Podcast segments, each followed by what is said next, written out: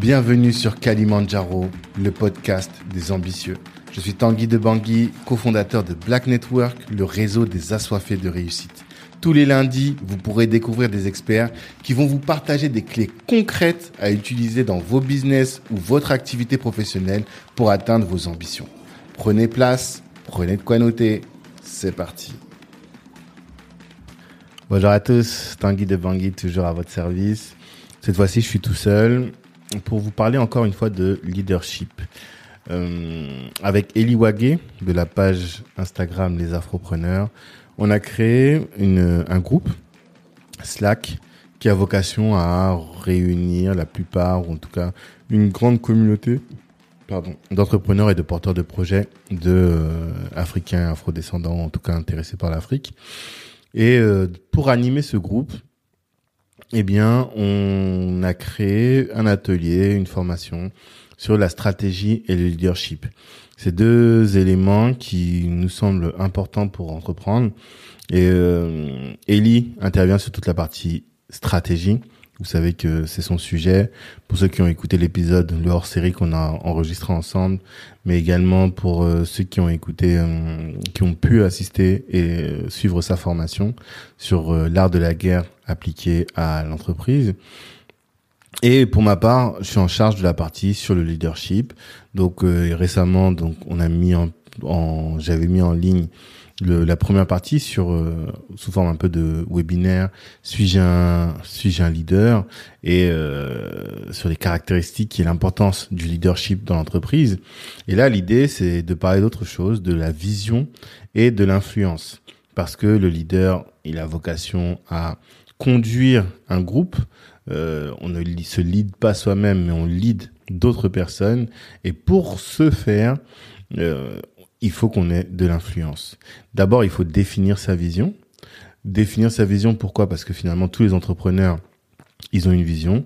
Euh, si vous vous souvenez de l'épisode 65, si mes souvenirs sont bons, qu'on a tourné avec Kevin Wally de la marque de montres de luxe Alchimie, eh bien, euh, il explique qu'il a rêvé cette montre, il a rêvé ce projet, et comme il en a rêvé, et euh, ensuite il l'a créé.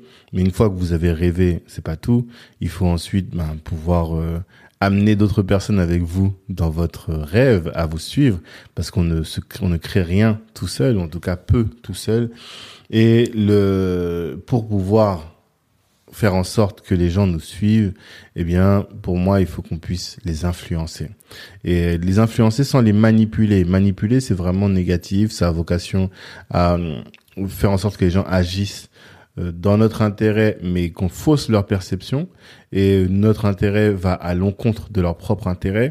Donc, il y a vraiment cette notion d'influence négative euh, néfaste, même j'ai envie de dire, alors que l'influence en soi, euh, si elle est euh, positive, si elle a juste vocation à amener vers un, vers un but qui est qui n'est pas malsain en tout cas, eh bien, elle n'est pas, est éloignée de la manipulation.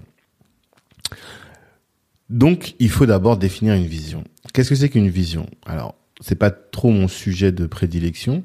Là, c'est vraiment Ellie. Et si vous avez besoin de définir une vision d'entreprise, eh bien à ce moment-là, euh, consultez le programme marketing. Eh bien, mais en tout cas, la vision, c'est la représentation d'un rêve, d'une grande ambition. C'est un objectif qui est lointain et pour lequel on va mobiliser des ressources euh, et euh, toutes des ressources aussi bien humaines que financières. C'est en fait toute la stratégie de l'entreprise et au service de la vision parce que vous avez une vision particulière et une vision qui va être différente des autres, eh bien, pour cette raison-là, vous allez euh, adapter une stratégie qui sera euh, adaptée, en tout cas qui vous permettra de, de poursuivre et d'atteindre cette vision. Je donne souvent cet exemple de John Sicap de la chaîne de barbeurs Groomers.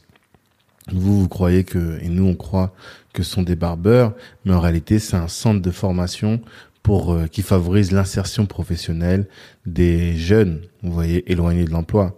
Et finalement, à travers ce barbeur, il aide la jeunesse à se reconnecter avec le travail. Mais ça a pas du, pour d'autres, le barbeur, ça, ils ont, leur barbeur a vocation à magnifier le cheveu, à faire en sorte que chacun se trouve beau.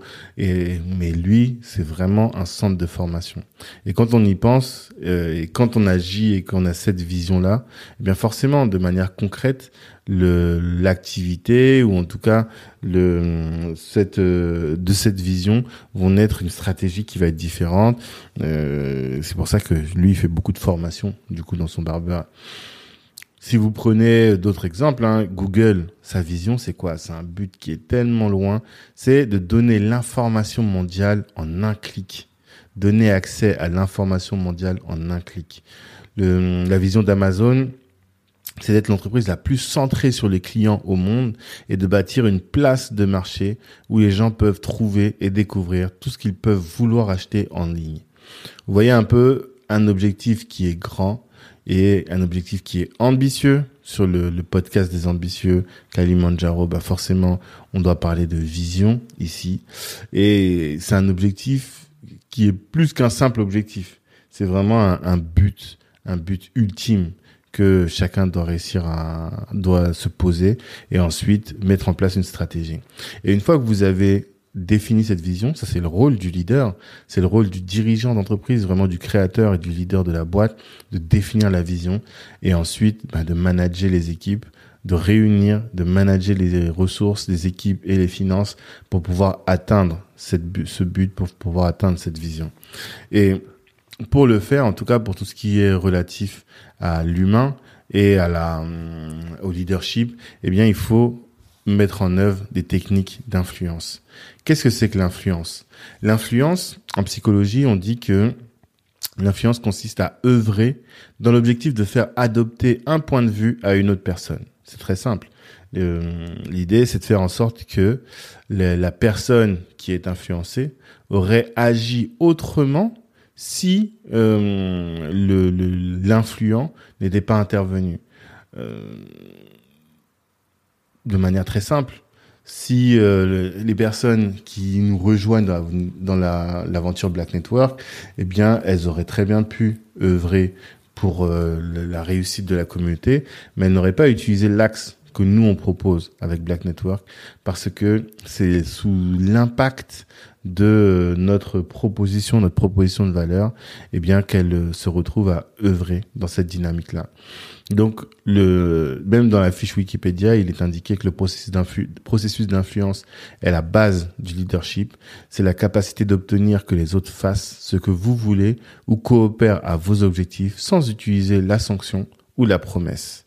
C'est-à-dire que quand on est avec nos enfants, ils font ce qu'on veut juste parce que sinon euh, on les sanctionne ou parce que sinon on leur promet euh, d'avoir ils marchent à la carotte. Mais le but du leader, c'est de donner une vision et de donner un axe, de donner un, une, un cap et que les autres, sans même que qu'on ait à leur promettre une récompense quelconque ou autre, que les autres nous suivent dans cette dans cette dans cette dans cette aventure. Et le, le, il y a quand même selon moi un certain nombre de prérequis, de d'éléments de base sur lesquels il faut réfléchir ou en tout cas sur lesquels il faut se poser avant de mettre en œuvre une stratégie d'influence. Le, le, premier prérequis et peut-être c'est un des fondamentaux, hein, j'imagine selon moi, c'est euh, celui de tenir compte de la personne qu'on veut influencer.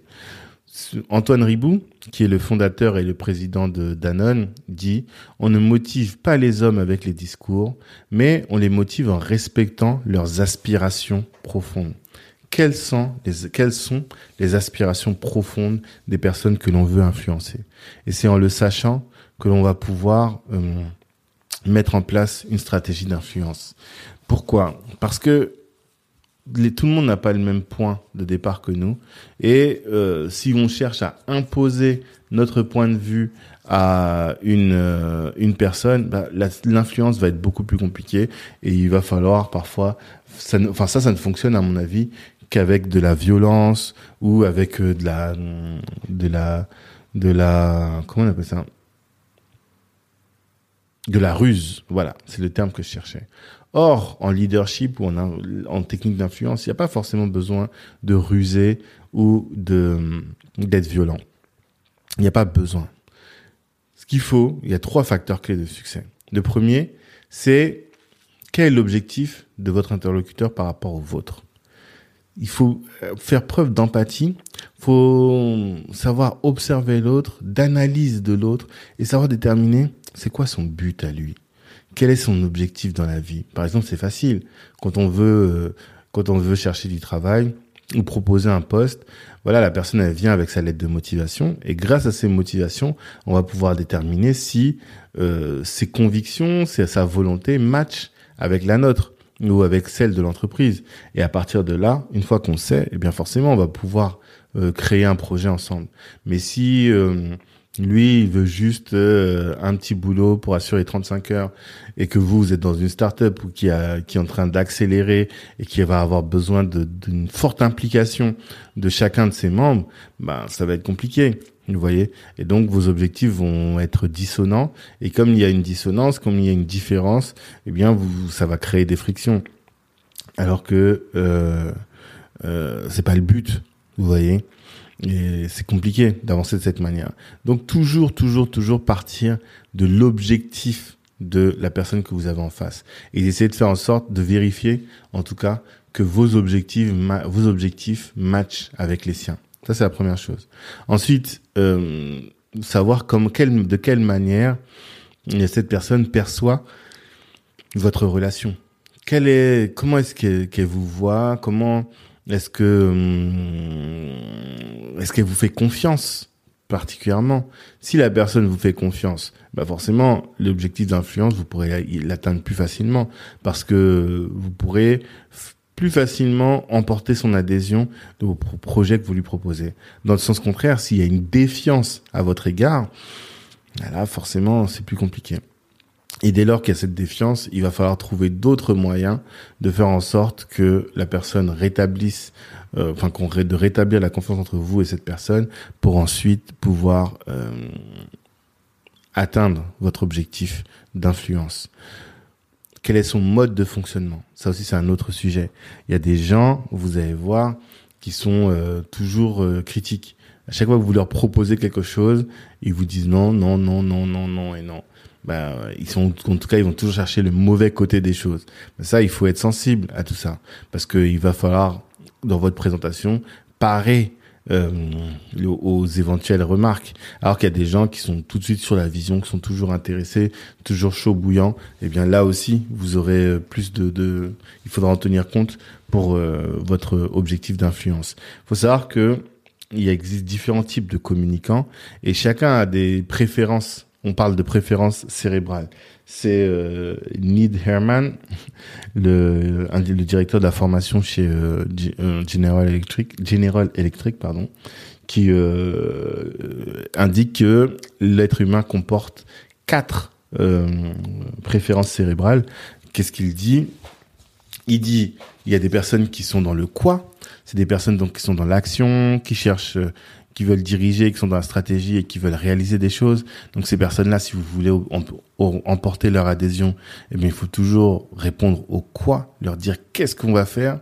Il y en a d'autres qui veulent, qui sont sensibles au pourquoi. Et donc start with why. Quel est le concept qui est derrière? Quelle est la théorie? Ils sont toujours sensibles aux innovations et aux idées. Donc ces personnes-là, eh bien, c'est en employant cette méthode-là que vous pourrez les séduire et emporter leur adhésion.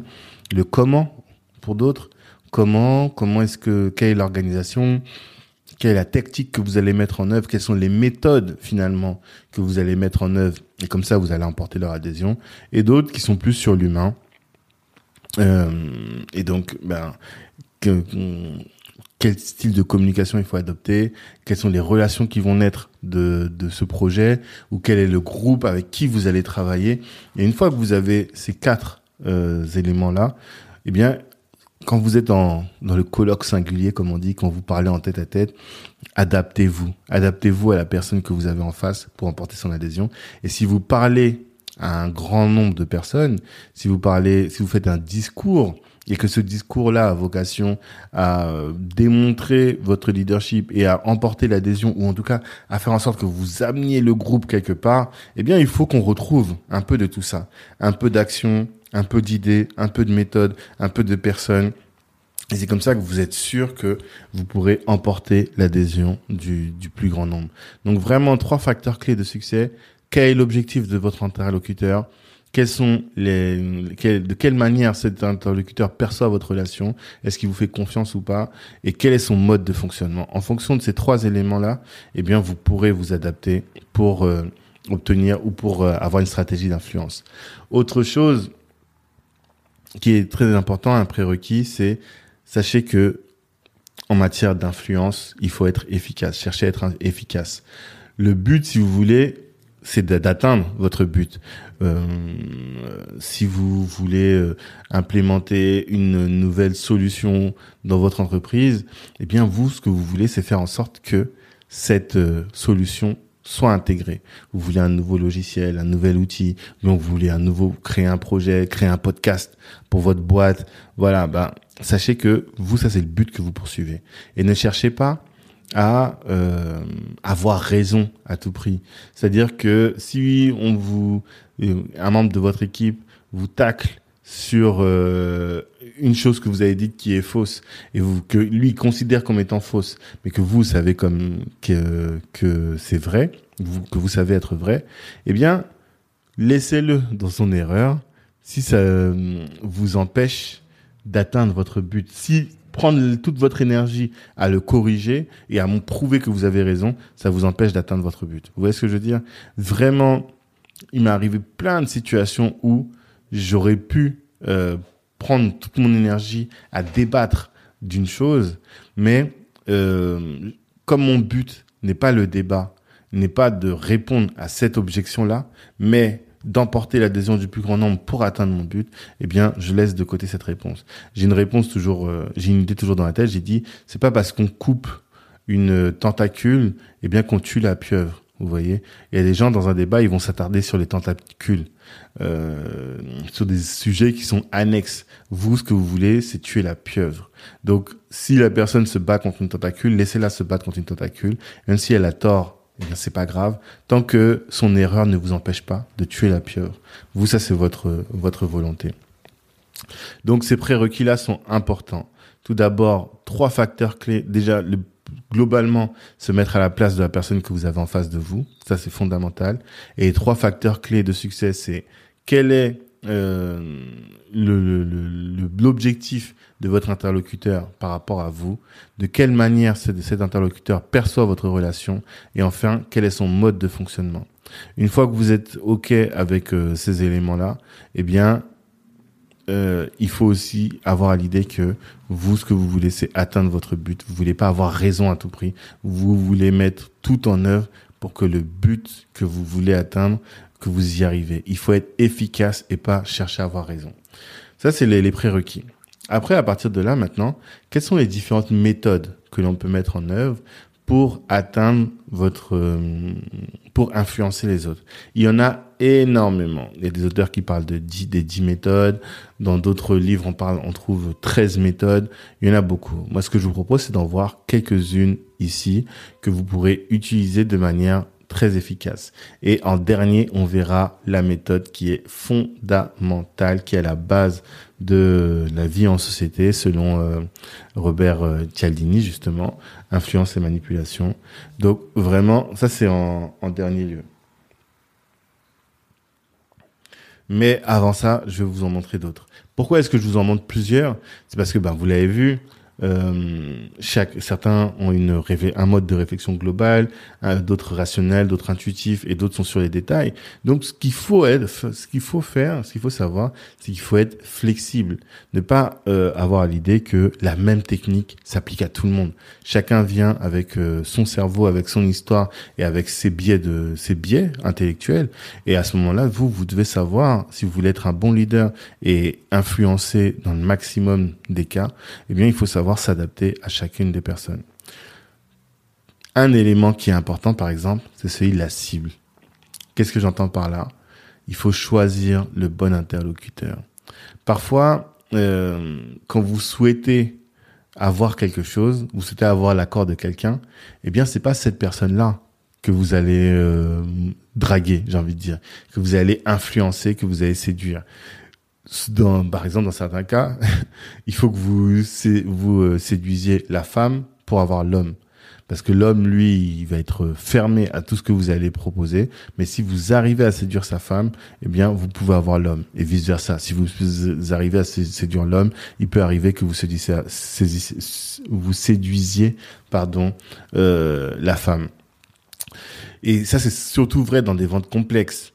Dans les ventes complexes, vous vous arrivez euh, dans une boîte, si vous êtes un business développeur ou si vous avez une proposition à vendre pour votre startup, quand vous arrivez dans une boîte, euh, celui qui utilise le projet, le produit, eh bien, c'est le, on va dire le chargé de mission ou en tout cas euh, le, le, responsable technique par exemple lui il va être euh, il va utiliser le produit c'est pour son usage mais c'est pas lui qui prend la décision de décaisser l'argent de libérer l'argent.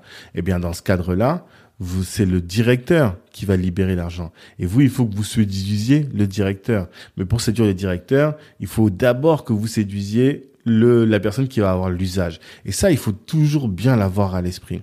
Et savoir que les arguments que vous avez développés avec l'un ne sont pas les mêmes que vous avez développés avec l'autre. Et donc, il faut préparer votre argumentation pour influencer l'un avant d'avoir une autre argumentation pour influencer l'autre. Ça, c'est vraiment très important. Et parfois même, je sais que je me souviens que pour euh, faire ma rupture conventionnelle, je voulais l'accord finalement, c'était pas, c'est celui de mon euh, du responsable de la boîte, du directeur, mais je savais très bien que lui, en allant le voir tout seul, j'allais jamais obtenir quoi que ce soit. Donc, il a fallu que je présente un, bon plaidoyer auprès de mon responsable et c'est mon responsable qui s'est chargé ensuite d'aller euh, convaincre le directeur. Mais ça, il fallait le savoir. Et je savais quels arguments je pouvais employer auprès de mon, responsable, mais que j'allais jamais avoir l'oreille du directeur. Donc toujours, toujours, toujours savoir que en matière d'influence, en matière de leadership, il faut choisir sa cible, savoir quelles sont les forces et faiblesses de notre position. Vous avez vu les prérequis que j'évoquais tout à l'heure. Eh bien, c'est ça que c'est à ça que ça va vous aider. Savoir que votre cible, peut-être la personne qui va décoincer la situation, elle, elle vous écoutera jamais parce qu'elle vous fait pas confiance, parce que vous partez pas du même point de départ, son objectif est complètement différent du vôtre. Ben voilà, ça c'est une, solution. À ce moment-là, chemin détourné, vous trouvez une alternative, quelqu'un qui est qui a l'oreille du, euh, du décideur et vous attaquez cette personne-là. Et c'est cette personne-là qui va être en charge d'aller euh, séduire, d'aller euh, convaincre, influencer le, le décideur. Ça, c'est vraiment, vraiment un élément qui est important. Autre élément, c'est citer des sources crédibles. Newton disait, si j'ai vu de, si j'ai vu loin, c'est en me tenant sur des épaules de géants. Qu'est-ce que ça veut dire? C'est souvent il y a des gens qui ont fait les choses avant nous. Il y a des gens qui ont une connaissance euh, avérée et avérée aux yeux de, du plus grand nombre. Et donc il y a une technique en argumentation qu'on appelle l'argument d'autorité quand vous expliquez, quand vous invoquez, vous évoquez, vous convoquez ces personnes-là dans votre argumentation, eh bien, forcément, vous allez avoir plus d'impact que si vous ne, si vous ne vous appuyez pas sur des faits concrets, sur des, des personnes concrètes. Par exemple, euh, si vous voulez parler du fait que les Égyptiens étaient noirs, eh bien, vous allez citer Cheikh Anta Diop. Et vous n'allez pas juste vous contenter de le citer, vous allez dire que euh, il a une thèse de doctorat sur le sujet, il a utilisé une méthode qui est reconnue de tous, le carbone 14. Et là, dans la discussion, la personne qui est en face, elle va essayer de prendre des, des, des, des références, mais ces références sont jamais à la hauteur de Anta Diop. Et donc, à partir de là, vous pourrez utiliser, euh, vous asseoir sur les épaules de Cheikh Anta Diop pour influencer la personne que vous avez en face de vous. Il faut, ça c'est un élément qui est hyper important dans le discours. Et euh, quand vous avez, si vous êtes dans un discours d'entreprise, si vous, euh, vous êtes face à un banquier, face à des partenaires, voilà, vous avez une vision. Cette vision-là, elle vous, elle vous tient à cœur. Mais si c'est que qu'à vous qu'elle tient à cœur, franchement, euh, les gens s'en foutent. Si vous arrivez à prouver que il est pertinent d'avoir, euh, de vous fonder, il est pertinent que les gens se fondent sur, euh, enfin que les gens accordent du crédit à votre vision et que les personnes vous suivent. Parce que telle personne qui est reconnue dans ce domaine vous dit qu'il faut aller dans ce sens-là, mais là tout de suite les gens vont vous écouter, ils vont dire ah bah oui, il n'y a pas que elle qui le dit, il n'y a pas que lui qui le dit. Euh, Cheikh Job va dans ce sens, euh, Eric Thomas va dans ce sens. Je ne sais pas encore quelle autre personne, mais voilà, dans votre activité, par rapport à votre vision, identifiez quelles sont les sommités qui portent le même message que vous. Une fois que vous avez identifié quelles sont ces sommités, à ce moment, eh bien, citez-les lorsque vous parlez de votre vision et de votre projet. Et vous allez voir que ça va donner du corps, ça va donner de la légitimité, de la, de la, de la du contenu et du contenant, ou en tout cas du corps à votre, à votre euh, projet et à votre vision. Et ça, c'est des éléments qui sont hyper, hyper importants pour l'idée. C'est ce qu'on appelle l'argument d'autorité. L'argument d'autorité, donc, ça consiste à invoquer une autorité lors d'une argumentation en accordant de la valeur à un propos en fonction de son origine plutôt que de son contenu. Et c'est pour ça. Et chez Quanta Job, c'est vraiment une, une référence sur le sujet. Autre euh, élément aussi, quand vous êtes en train de faire une présentation de votre boîte, une présentation de votre vision, une présentation de votre projet, mais mentionner les normes ou les règles en vigueur. C'est ça aussi, c'est hyper important. Euh, toujours mentionner les règles qui font autorité dans votre domaine et qui font autorité si vous êtes sur, euh, euh, vous avez un projet en lien avec le tourisme, eh bien, amener des statistiques amener des, des, éléments qui montrent sur le tourisme en Afrique. et je dédicace à Fatou et euh, Cora, qui écouteront euh, ce, podcast forcément.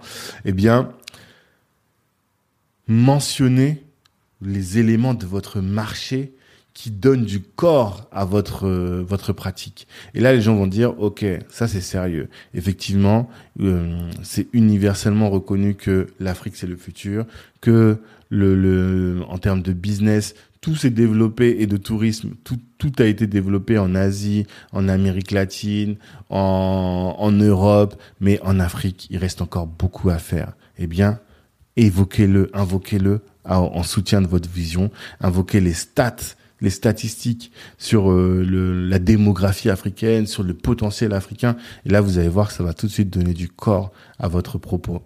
Euh, aussi, moi, un truc que je fais souvent, c'est quand vous avez, quand vous voulez argumenter, eh bien, aussi, invoquer aussi les grands, les grands principes. Quand je vous dis, quand j'explique que euh, il faut consommer noir, par exemple. Consommer noir, ben, ça c'est une question qui est très pratique, pratico-pratique. Pourquoi est-ce qu'il faut consommer noir? C'est parce que derrière, eh bien, ça permet de créer de la solidarité. On est des soutiens de famille, des soutiens de famille en Afrique.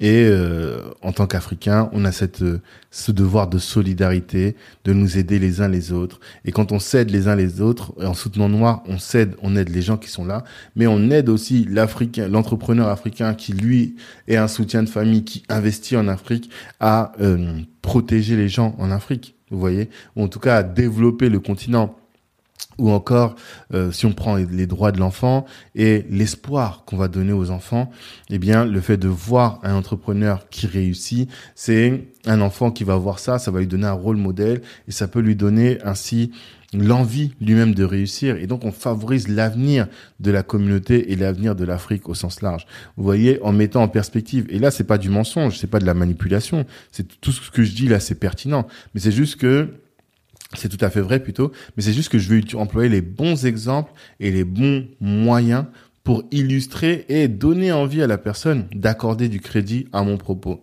On peut dire la même chose. Il y en a qui va juste dire investissez en, euh, soutenez la communauté noire parce que soutenir la communauté noire c'est important parce que nos entrepreneurs ont besoin. Et il y a une autre personne qui va dire soutenez la communauté noire parce que soutenir la communauté noire c'est créer des, c'est rendre des, des entrepreneurs euh, successful. Et si vous les rendez successful, eh bien derrière, ça, ça va créer des rôles modèles et donc ça va inciter nos enfants aussi à devenir successful et ça va permettre un peu ensuite le renouvellement euh, de la et la pérenniser la pérennité de la communauté noire. J'ai dit la même chose, vous voyez, mais c'est juste que j'ai mis en lumière, j'ai valorisé mon propos différemment.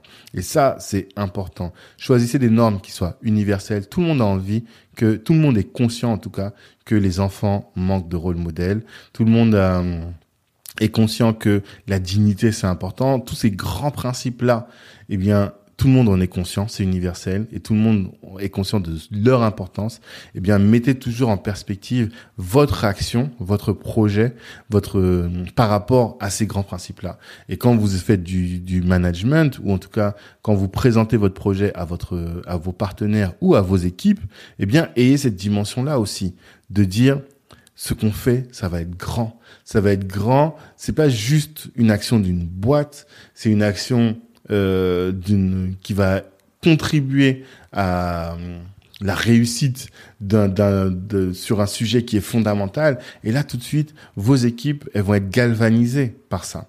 Elles vont être motivées différemment par ce que vous allez mettre euh, en place. Vous voyez, par le projet que vous leur proposez. Un autre élément qui est hyper important dans les boîtes et qu'on utilise quand même pas mal, hein, c'est la rareté et le sentiment d'urgence. Euh, si vous suivez les, euh, les, les, vidéos, si vous êtes intéressé par ce podcast, c'est qu'à mon avis, vous êtes aussi la cible des mêmes pubs que moi sur euh, YouTube.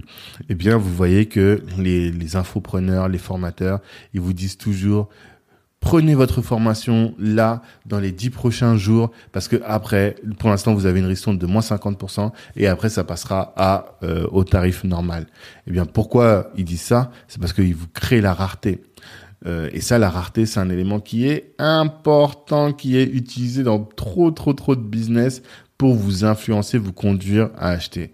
Il y a une euh, phrase de Chesterton qui dit pour aimer, il faut comprendre que l'on pourrait perdre l'objet de son amour. Donc, qu'est-ce qui va vous motiver à agir? C'est quand vous savez que ce que vous cherchez à avoir, eh bien, ça va, ça peut disparaître rapidement. Et il y a même un mot qui a été pris, qui a été créé, utilisé, qui est souvent utilisé dans le, le langage des startups, c'est le FOMO, Fear of Missing Out. Donc FOMO, c'est cette idée que si euh, vous ne prenez pas maintenant, eh bien, ça va disparaître. La peur de passer à côté de quelque chose d'important. Et euh, ce qui s'est passé avec Clubhouse. Hein. Moi, je dis toujours, j'ai acheté un iPhone pour aller sur Clubhouse. Et euh, pourquoi? Parce que j'avais en plein dans le FOMO. J'avais peur que le, le, réseau qui se crée sur Clubhouse, les connexions qui se font sur Clubhouse, eh bien, elles n'existent plus. Et je me suis jeté sur l'appli euh, et même j'ai acheté un iPhone pour ça. Et les, les fondateurs de Clubhouse, ils le savaient très bien. Ils savaient très bien que en créant la rareté, c'est-à-dire en limitant la publication, l'application plutôt au départ à iPhone, aux iPhones, eh bien, ça allait créer toute une hype tout un engouement autour de cette application. Et parce que je sais pas quel pourcentage de personnes qui ont Android, mais c'est peut-être 50 70% de la population. Et tous ces gens-là seront privés, ils doivent se dire il se passe des choses intéressantes, surtout vous voyez que sur euh, Clubhouse vous avez des discussions de Xavier Niel, euh, des on a accès à n'importe qui en tout cas enfin aux personnes qui ont qui sont importantes et qui dans la vie de tous les jours qu'on auxquelles on n'a pas accès du tout. Vous voyez? Eh bien, en faisant ça, euh, il crée de la rareté. Et ça, ça crée un sentiment d'urgence chez le consommateur. Et donc, si vous voulez être influent, si vous voulez influencer les gens autour de vous, eh bien, il faut créer cette rareté, il faut créer ce sentiment d'urgence. Et ça, c'est très très fort en marketing. pour que les gens achètent vos produits, créer de la rareté. S'il y a trop d'abondance, vous aurez de la difficulté à, à, à, obtenir cet engouement-là. Et on dit même que le, pour que ça fonctionne de manière optimale, eh bien, il faut, ça, ça a été démontré, et ça, c'est Robert Cialdini qui le montre, qui l'indique souvent, qui le démontre plutôt même, parce qu'il fait pas mal d'études sur le sujet, d'influence et manipulation. Il explique que, euh, ce qui fonctionne mieux en matière de, de, de par rapport à la rareté, c'est que d'abord, on propose beaucoup et petit à petit, on propose très peu. Il s'agit pas de dire, voilà, il n'y a que 10, 10, 10 places pour la formation et après, il n'y en aura plus. C'est là, aujourd'hui, il y a 100 places, demain, il n'y en aura plus que 50, après-demain, il n'y en aura plus que 20. Petit à petit, quand on réduit l'accès à quelque chose d'important, eh bien, euh, les gens sont plus encouragés à aller les consommer. Donc ça aussi, c'est quelque chose qu'il faut avoir à l'esprit quand vous faites vos présentations en marketing ou plus largement, en tout cas quand vous voulez présenter quelque chose. Essayez de créer de la rareté, de créer ce sentiment d'urgence là chez votre chez votre chez votre client potentiel ou chez votre partenaire potentiel. Vous allez voir quelqu'un pour une banque, vous lui dites bah écoutez, regardez, là moi je suis là, mais j'ai eu trois quatre solutions, trois quatre sollicitations. Si vous vous êtes pas intéressé, je vais aller voir ailleurs. Et après, j'emmènerai tout mon réseau là-bas. Lui, il va voir la rareté et qu'il va essayer de se, se, positionner assez rapidement. Et vous entendez souvent, ça c'est un exemple qui me vient souvent à l'esprit, dans le discours actuel, on entend beaucoup de gens encourager à acheter des terrains en Afrique en disant que les étrangers, souvent dit les Chinois, sont en train d'acheter des terres, acheter des terres. Eh bien, si vous ne prenez pas maintenant, quand vous allez vous lancer, quand vous allez vouloir acheter en Afrique, il n'y aura plus de terres. Eh bien, c'est comme ça qu'on crée la rareté. Donc ça, c'est un axe aussi qui peut être intéressant. Pour euh, pour le coup, c'est vrai hein, ce qu'ils disent, mais euh, c'est un axe qui peut être intéressant dans votre business et notamment en marketing. Ensuite, présenter dans votre euh, dans vos présentations, il faut toujours présenter les inconvénients et les avantages. Parce que ça aussi, c'est quelque chose qui permet à la personne de, de percevoir tout de suite l'intérêt qu'il a à choisir votre solution plutôt qu'une autre quels sont les, inconvénients, quels sont les avantages? Et toujours commencer par les inconvénients. Parce que on a remarqué, les études ont démontré que les gens ont plus de crainte de perdre un avantage que d'en gagner un. C'est-à-dire qu'ils avaient fait des tests sur euh, les euh, cancers du sein. Si on disait aux femmes que en faisant de la palpation et, euh, de la, prévention, elles augmentaient, elles limitaient les risques de décès du cancer, ou et les femmes étaient plus enclins à faire les tests que si on leur disait en faisant euh, de, la, prévention, vous augmentez votre espérance de vie. On a plus peur de perdre que de gagner. Et plus qu'on a de joie à gagner. Ça, c'est une tendance qui est assez, euh, assez naturelle chez l'être humain. Enfin, utilisez la preuve sociale dans vos présentations. Souvent, quand vous voulez euh, présenter votre discours, ben, présentez, faites en sorte que les gens aient conscience que tout le monde reconnaît ce que vous faites. Il faut des éléments de réassurance, comme on dit. Il faut que d'autres personnes attestent de ce que vous dites est vrai. Les gens n'aiment pas être les seuls à avoir raison. Il faut que d'autres personnes leur prouvent qu'ils ont raison. Si vous prenez aujourd'hui euh, les, toute la, la, littérature ou la documentation qui est produite sur le, les vaccinations contre la Covid, là, où j'enregistre, on est en juillet 2021. Pardon. Et euh, les derniers chiffres au 3 juillet 2021 disent euh, que euh, tout de suite, on voit plus de 56, 56 millions d'injections ont été réalisées.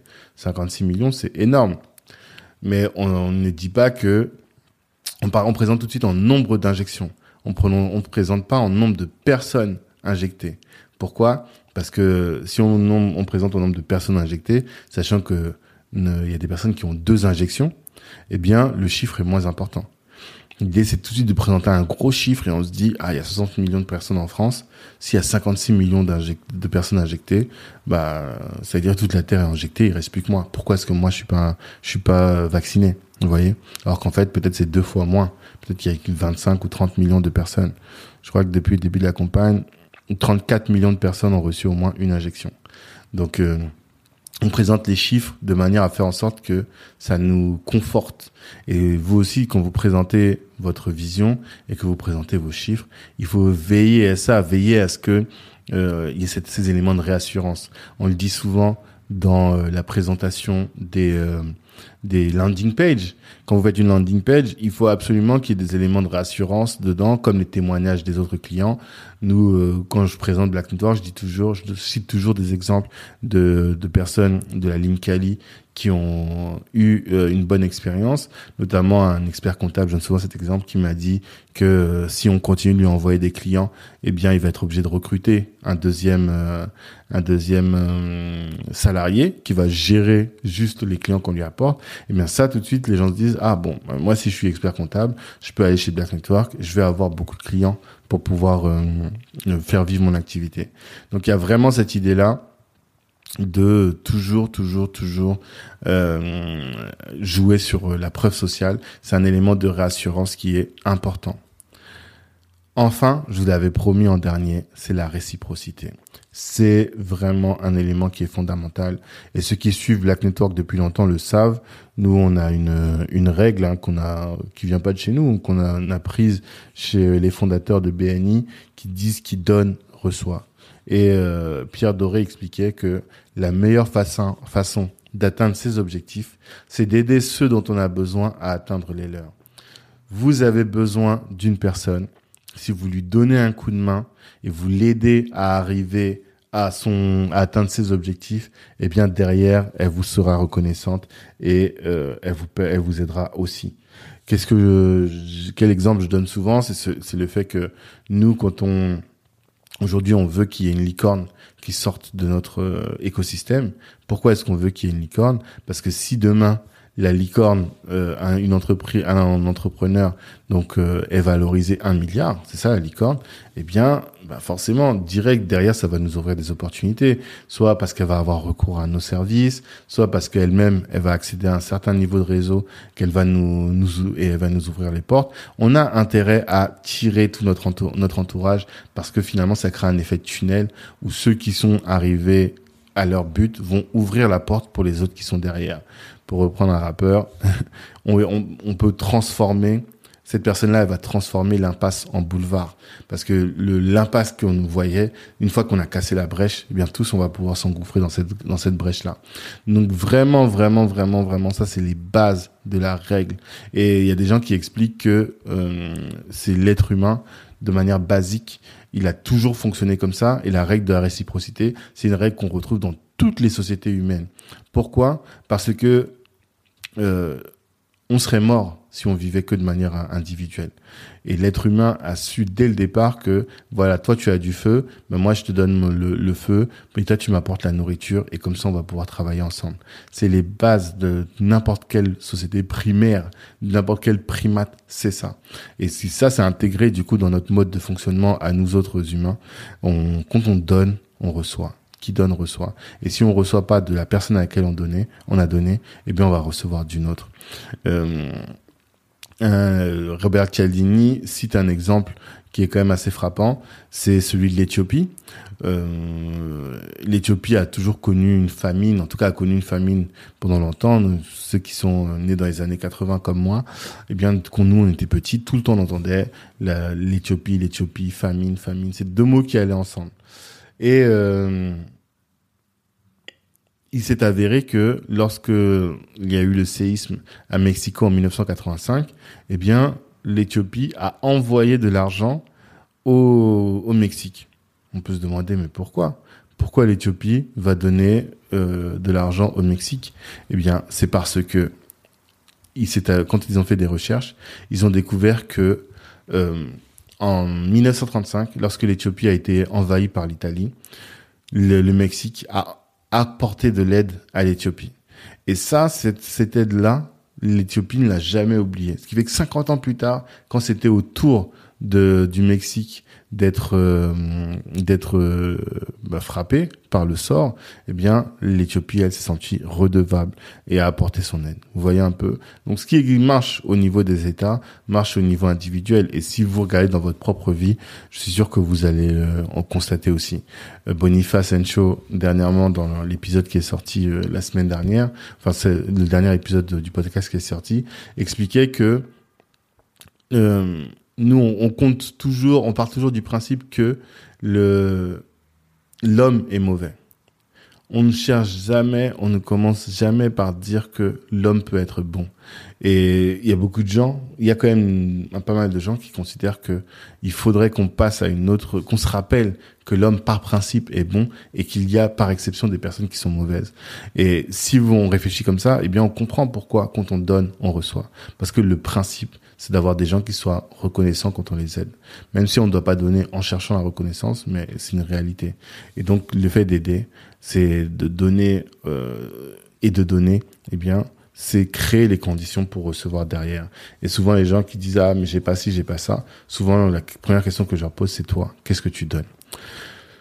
Donc voilà un peu euh, les techniques que je voulais évoquer avec vous. Rappelez-vous des prérequis qui sont de vous mettre à la place des personnes que vous avez en face et des facteurs clés qui sont quel est l'objectif de votre interlocuteur, quelle est la manière dont cet interlocuteur vous perçoit et quel est son mode de fonctionnement. À partir de là, cherchez à être efficace et de ne pas toujours avoir raison. Notre but, ou bien c'est d'atteindre nos objectifs et qu'importe de vouloir convaincre tout le monde d'avoir raison, le but, il faut même s'il faut il faut laisser parfois les personnes dans l'erreur pour atteindre notre objectif. Ensuite, il y a des méthodes d'influence. En connaître plusieurs parce qu'il faut être flexible et chacun vient avec euh, sa manière de fonctionner. Et donc, si vous avez différentes manières, vous pourrez vous adapter à la personne que vous avez en face. Bien choisir votre interlocuteur, qui est votre cible. Savoir vous appuyer sur euh, les, des sources crédibles, en monter sur des épaules de géants pour voir plus loin euh, en ayant recours à l'argument d'autorité par exemple, savoir toujours mentionner des règles ou des normes qui vont vous permettre d'asseoir et de crédibiliser votre discours et donc de, de balayer du revers les personnes qui ne comprennent pas ou qui pensent que votre discours est trop léger. Créer de la rareté et un sentiment d'urgence, notamment dans votre communication marketing. C'est comme ça que vous allez créer un, un engouement euh, sur vos, autour de vos produits ou de votre service et euh, utiliser la preuve sociale, montrer que d'autres personnes ont, ou des statistiques ont, vont, vont dans le même sens que vous et ça crée des éléments de, de rassurance. Et enfin, la réciprocité. Sachez que si vous donnez à vos équipes, si vous donnez aux gens, eh bien, vous allez recevoir derrière. Voilà ce dont, je voulais, ce que je voulais partager avec vous. Si vous avez euh, des, réflexions à apporter à ça, ben n'hésitez pas à nous envoyer un, message sur euh, nos réseaux sociaux, que ce soit LinkedIn, Instagram ou euh, même sur Facebook. On, on sait pas là où on est plus actif, mais on est toujours là. Je vous souhaite en tout cas de la réussite à chacun et on est à votre disposition pour quoi que ce soit. Ciao.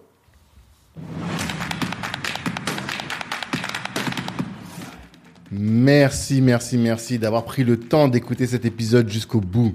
Pendant l'écoute, vous vous êtes sûrement dit que ce contenu pouvait intéresser un de vos proches. Eh bien, partagez. C'est ce qui va nous aider à faire grandir le podcast. Si Black Network vous intéresse, vous pouvez nous rejoindre. On apporte à nos adhérents du réseau, de la visibilité, de la formation et plus largement en tout cas des opportunités. Les ambitieux sont chez Black Network. La réussite est notre objectif. L'Ubuntu est notre moyen de l'atteindre. Peace.